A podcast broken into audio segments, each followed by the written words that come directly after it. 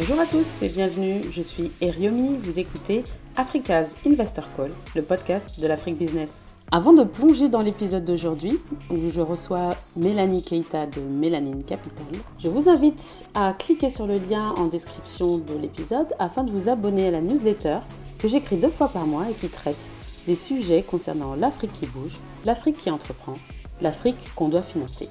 Si vous aimez le podcast, n'hésitez pas à laisser un commentaire bien sûr, et à le partager avec des gens qui seraient intéressés par le contenu. Aujourd'hui, je reçois Mélanie Keita. Mélanie, du haut de ses 29 ans, a monté Mélanie Capital avec son associé qui intervient pour faciliter l'accès au financement des PME kenyanes portées par des femmes et dont l'action est liée à des sujets environnementaux. Avec Mélanie, on échange sur son parcours, on échange aussi sur sa vision du marché et comment l'Afrique de demain peut se construire grâce au financement des PME. Alors installez-vous tranquillement et prenez part à la conversation que j'ai eue avec Mélanie. Pour la petite histoire, il faut savoir qu'on était installé dans un, espace de coworking à Paris, en plein milieu, un cortège de grévistes qui passe et qui bien sûr se fait entendre sur notre podcast. Très bon épisode à vous. On va se focaliser un peu plus sur Mélanie Capital. Tu, parlais de ton euh, associé. Ça serait intéressant de connaître la naissance de, de Mélanie Capital.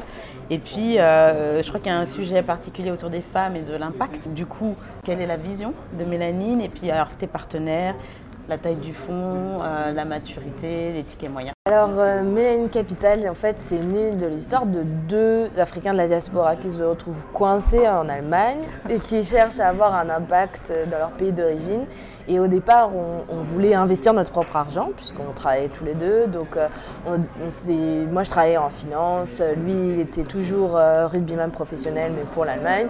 Donc, on cherchait à avoir notre propre impact. Et en fait, il n'y avait pas de, structure, finalement. Il n'y a, pas, euh, a pas de PEL pour. C'est pas tout de suite, mais on travaille. Exactement. Donc, du coup, on, a essayé de réfléchir à une structure et à une innovation technologique qui permettrait aux Africains de la diaspora comme nous, mais aussi à d'autres particuliers ou d'autres acteurs, d'avoir une institution crédible où ils pouvaient euh, placer leur argent pour que mhm. ce soit en Afrique. Comme tu peux imaginer, c'est toujours très compliqué. On est quand même sur un, sur un secteur financier. Euh, c'est difficile de, pouvoir faire quelque chose qui soit cross-border, en plus euh, à travers des continents. Si ça n'a pas été fait avant, c'est bien qu'il y a une raison.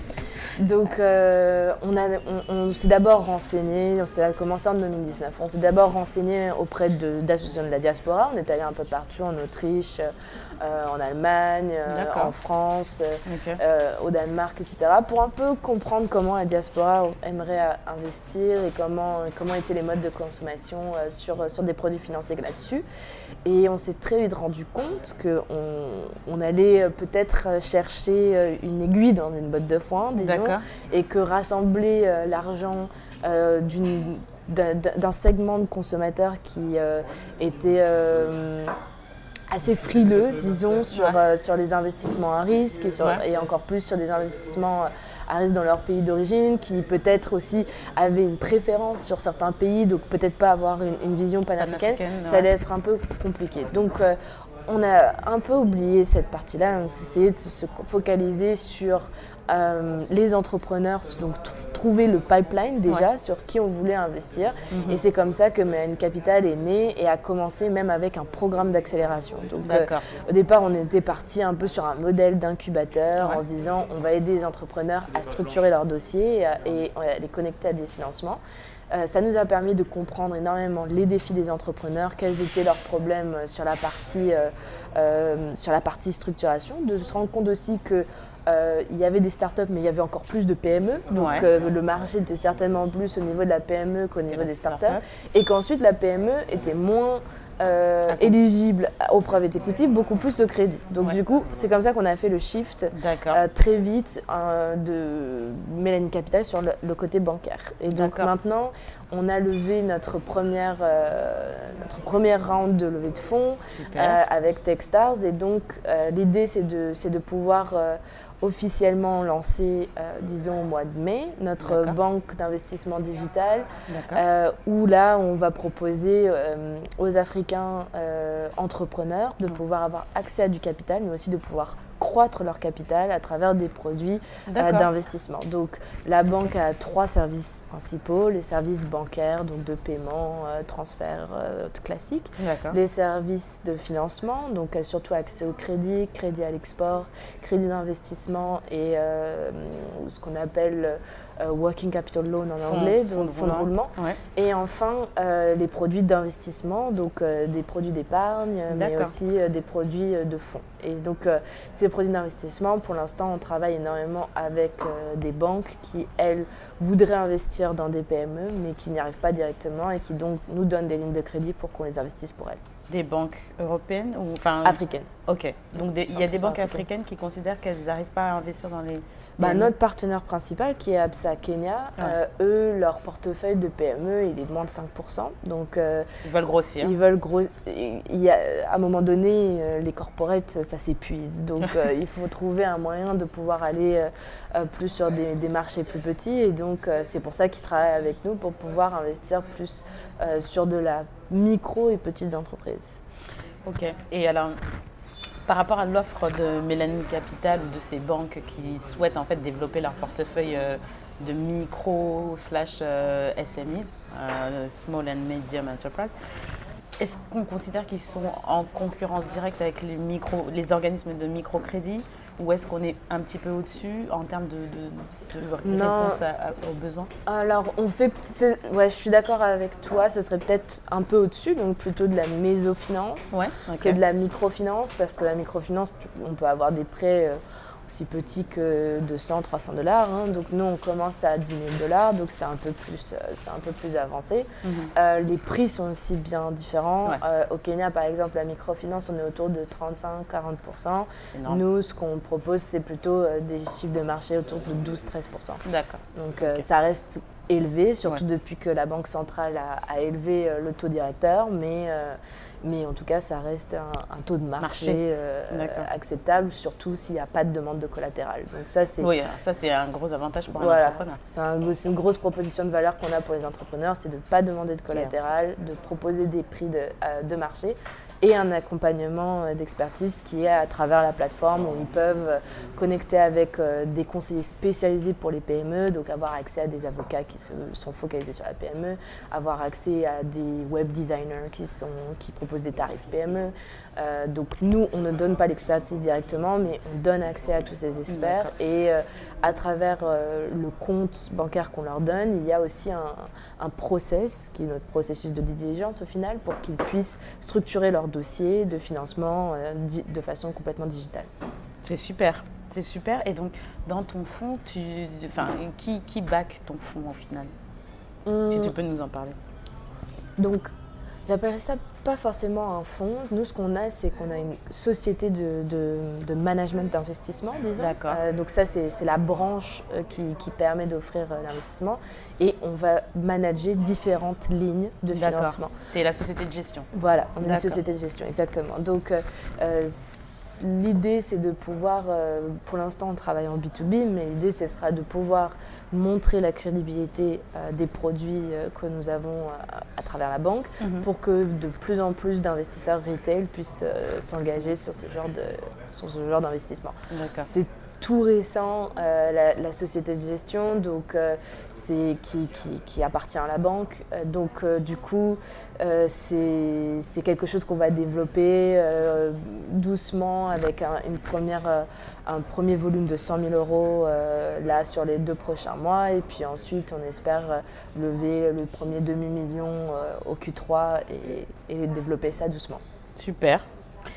Et du coup, impact femme, enfin moi je suis 100% pour ça, mais ce serait intéressant de connaître tes, ta vision par rapport à ça et pourquoi ce segment-là.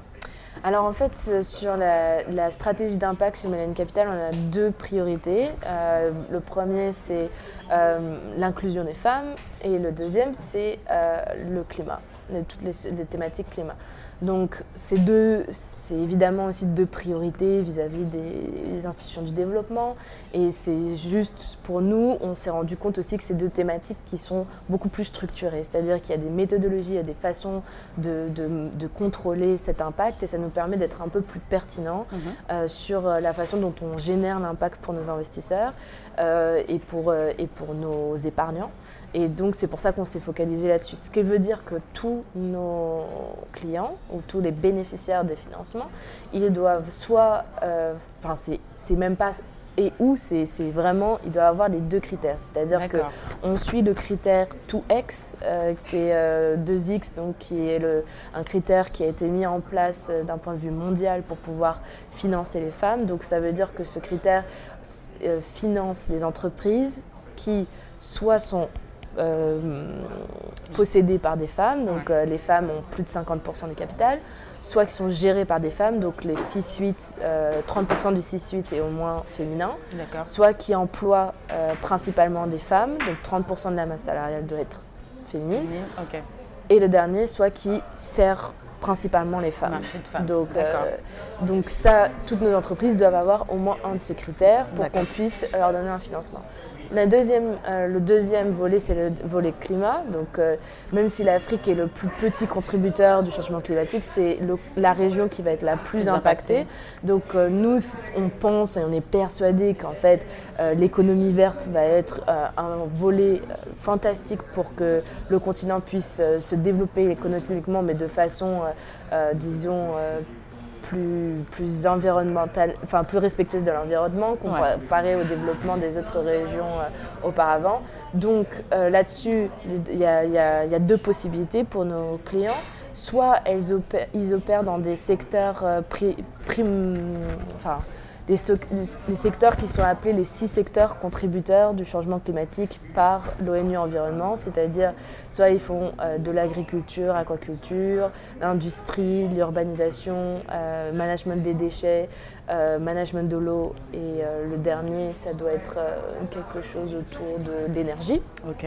Soit soit s'ils ne font pas partie de ces secteurs-là, ils sont d'accord pour mettre en place la, une politique qui les amènerait à... Voilà, et pour ça, l'ONU a mis, a mis en place ce qu'ils appellent le Zero Carbon Pledge. C'est-à-dire que tu euh, tu t'engages en tant qu'entrepreneur à, être, euh, à émettre zéro émission de CO2 euh, au bout de 10 ans, quelque chose comme ça. Donc ça veut dire que tu mets en place un système de monitoring, tu mets en place un système, tu, tu, mets un, système aussi qui permet de calculer ton CO2, etc. Donc ça c'est quelque chose qu'on est en train de mettre en place pour que ce soit fait de façon digitale et qu'on puisse du coup donner ces, ces chiffres-là à nos investisseurs. Super. Ok. Et donc, une question concernant la taille moyenne euh, d'un crédit que vous, euh, que vous fournissez Donc, euh, nous, on commence à, partir de 10 000 dollars. L'idée, c'est vraiment d'être sur des petites entreprises, même si 10 000 dollars, c'est déjà beaucoup pour, pour, certains, mais quand même des entreprises qui, qui, qui font un certain chiffre d'affaires. en moyenne, on est plutôt autour de 30 000 dollars. D'accord, ok, très bien. Est-ce que tu peux juste nous, donner justement le profil type des, entrepreneurs qui t'approchent? Alors nous, on essaie d'être vraiment les premiers, le premier partenaire financier d'un entrepreneur. Donc euh, même si l'entrepreneur est au stade de l'idée, euh, au moins on veut pouvoir lui donner un compte bancaire dans lequel il aura accès à des services d'expertise et il pourra au moins se renseigner à travers euh, des contacts avec des avocats, des, web designers, d'autres entrepreneurs sur la plateforme pour qu'il puisse au moins se renseigner et commencer à, se préparer. Bien sûr, nous on finance les entreprises qui existent déjà et qui ont au moins un chiffre d'affaires minimum de 10 000 dollars par an, qui, ont déjà la possibilité de rembourser un prêt, disons.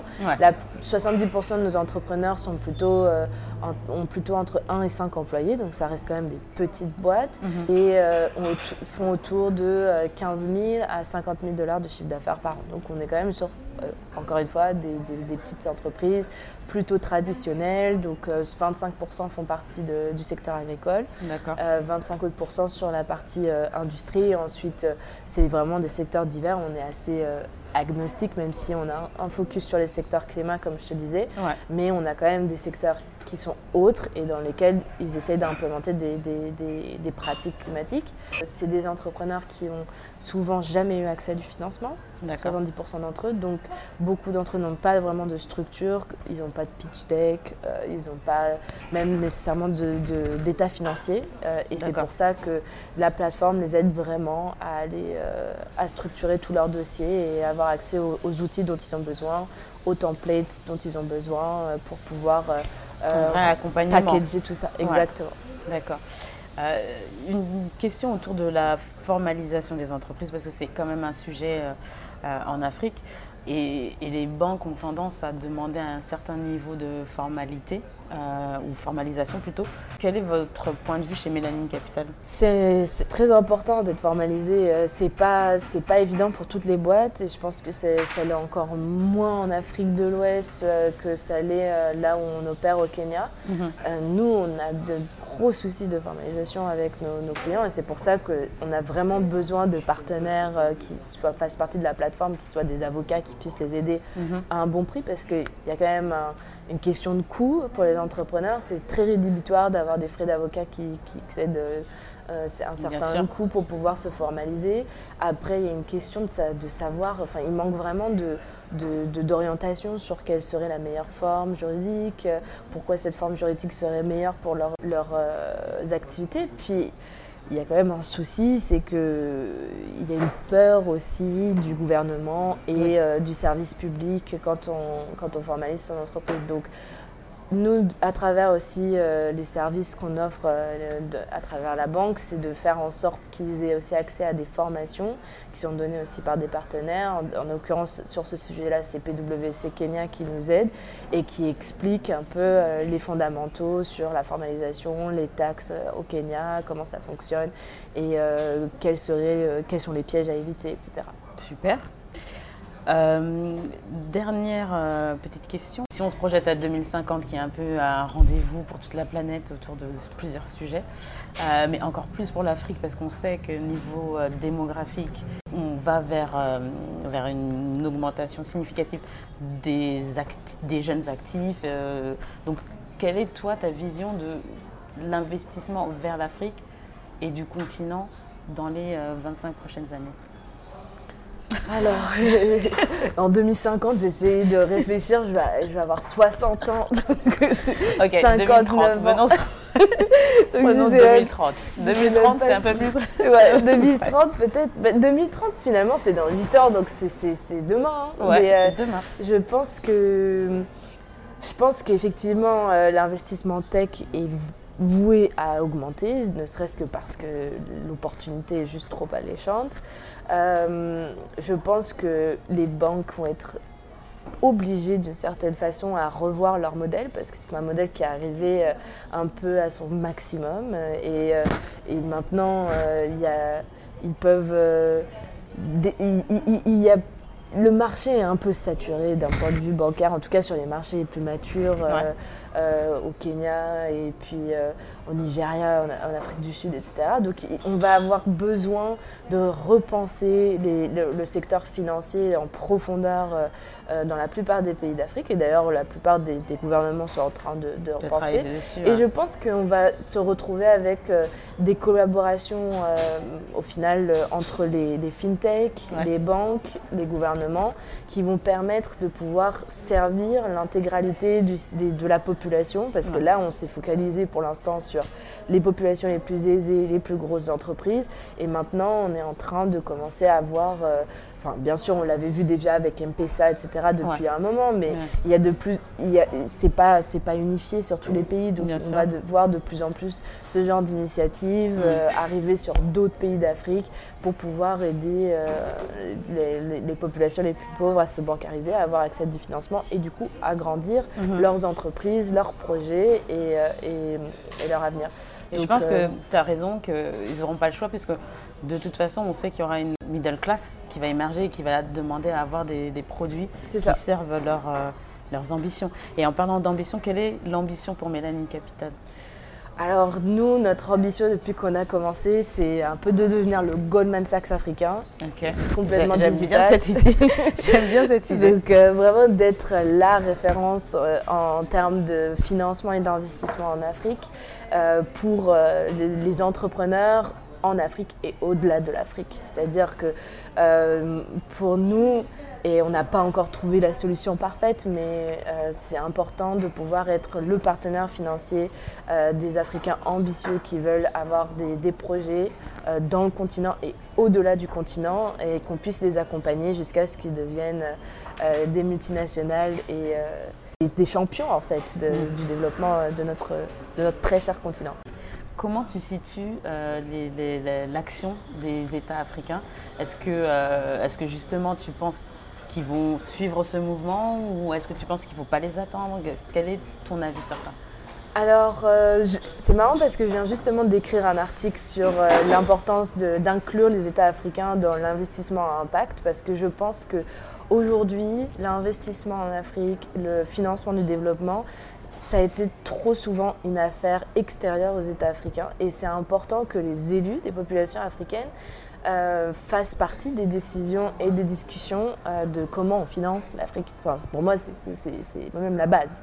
Euh, donc, à mon sens, les États africains et les institutions euh, réglementaires de l'Afrique, que ce soit la Banque centrale, les autorités des marchés financiers, etc., ce sont des partenaires essentiels pour mhm. pouvoir arriver sur, euh, sur ces sujets et on ne peut pas se passer des États africains. Donc euh, moi j'ai hâte d'ailleurs de pouvoir discuter davantage avec ces gouvernements-là et travailler avec eux, mhm. même si effectivement c'est n'est pas, toujours, pas toujours évident de pouvoir mélanger le secteur privé et le secteur public. Je pense qu'on de nombreux euh, acteurs du secteur privé ont, l'idée que le secteur privé doit rester dans sa ligne. Mm. Mais si on essaie de toucher et d'avoir un espèce de, vision euh, d'impact, je pense que c'est dommage de ne pas s'aligner aussi avec les agendas des gouvernements pour, euh, pour pouvoir pour pouvoir avancer sur ces sujets. Nous, on travaille beaucoup avec une organisation qui s'appelle Je m'engage pour l'Afrique, qui est une, association euh, qui est basée ici à Paris, mais qui travaille beaucoup avec les décideurs africains, en mhm. particulier ceux d'Afrique de l'Ouest. Et ça m'a permis même de, de, travailler de plus en plus avec eux pour comprendre quels sont leurs, leurs, euh, leurs agendas, quelles sont leurs, leurs préoccupations. Est-ce que aussi euh, sur les termes technologiques, parce que nous, on pense aussi à un moment donné blockchain, etc. Est-ce que c'est, c'est, des, c'est des choses qu'ils ont en tête, des sujets qu'ils ont en tête, des sujets qu'ils ont envie sur lesquels ils ont envie d'avancer. Et, euh, et pour moi, c'est essentiel et je pense qu'on doit davantage euh, les inclure et davantage travailler avec eux, même si ça peut faire peur de temps en temps euh, pour certains entrepreneurs et certains investisseurs de, de se mêler au, gouvernement. Et moi, j'abonderai dans ton sens parce que moi, je vois un élan qui, est plutôt positif pour l'environnement business. Et moi, je pense que les États ont tout intérêt même à travailler avec les, startups technologiques et, euh, et, les institutions financières qui veulent euh, financer le continent parce que même si on se base sur juste la partie formalisation, au final, si on arrive à formaliser plus d'entreprises, c'est aussi plus de sous pour l'État qui, qui, peut ensuite investir davantage. Si on investit davantage dans les PME, etc., euh, ça, permet, euh, ça permet aussi de créer plus d'emplois. S'il y a davantage d'emplois, il y a une classe moyenne qui est plus investie aussi dans les affaires publiques. Donc euh, ça peut paraître un peu être un vœu pieux. Mais moi j'ai envie d'être optimiste parce que sinon sinon on fait rien. sinon on n'avance pas, bien sûr. Et, et, je pense que certains états sont prêts. Je pense que d'autres ne le sont pas. Il faut être très réaliste et c'est pas grave parce que euh, ça va se faire de façon euh, progressive. Euh, et, moi, la seule chose que j'espère, c'est qu'on, quand on regarde les paysages politiques de nos pays africains, qu'on aille de l'avant, c'est-à-dire qu'on continue vers des élections et vers des gouvernements qui sont assis, qui ont des, stratégies ambitieuses pour leur pays, qu'on aille moins de nouveau vers euh, des gouvernements instables, des coups d'État, etc. Et ça, pour moi, c'est vraiment euh, ce qu'on a pu voir ces deux dernières années en Afrique de l'Ouest, qui, je pense, vont euh, freiner davantage d'investisseurs de venir. Et, on a besoin vraiment de cette stabilité pour pouvoir attirer davantage de capital et travailler. Super. Dernière question que je pose à mes invités. Quelle personne proposes-tu pour un futur épisode du podcast? Alors, moi je pense que ce serait important de discuter aussi avec d'autres aspects de l'investissement qui sont très peu traités, par exemple l'aspect des marchés financiers. Les marchés financiers en Afrique sont très peu liquides mhm. et il y a vraiment beaucoup à faire sur les marchés financiers. Je pense qu'ils peuvent être très porteurs de développement. Euh, je pense euh, notamment à un directeur chez Odo euh, Finance qui s'appelle Florian Witt, qui lui investit énormément dans les marchés en Afrique et qui aussi s'intéresse beaucoup à des financements en direct à travers des banques, etc. Je pense que leur dernière transaction était dans la Banque de développement d'Afrique de l'Ouest.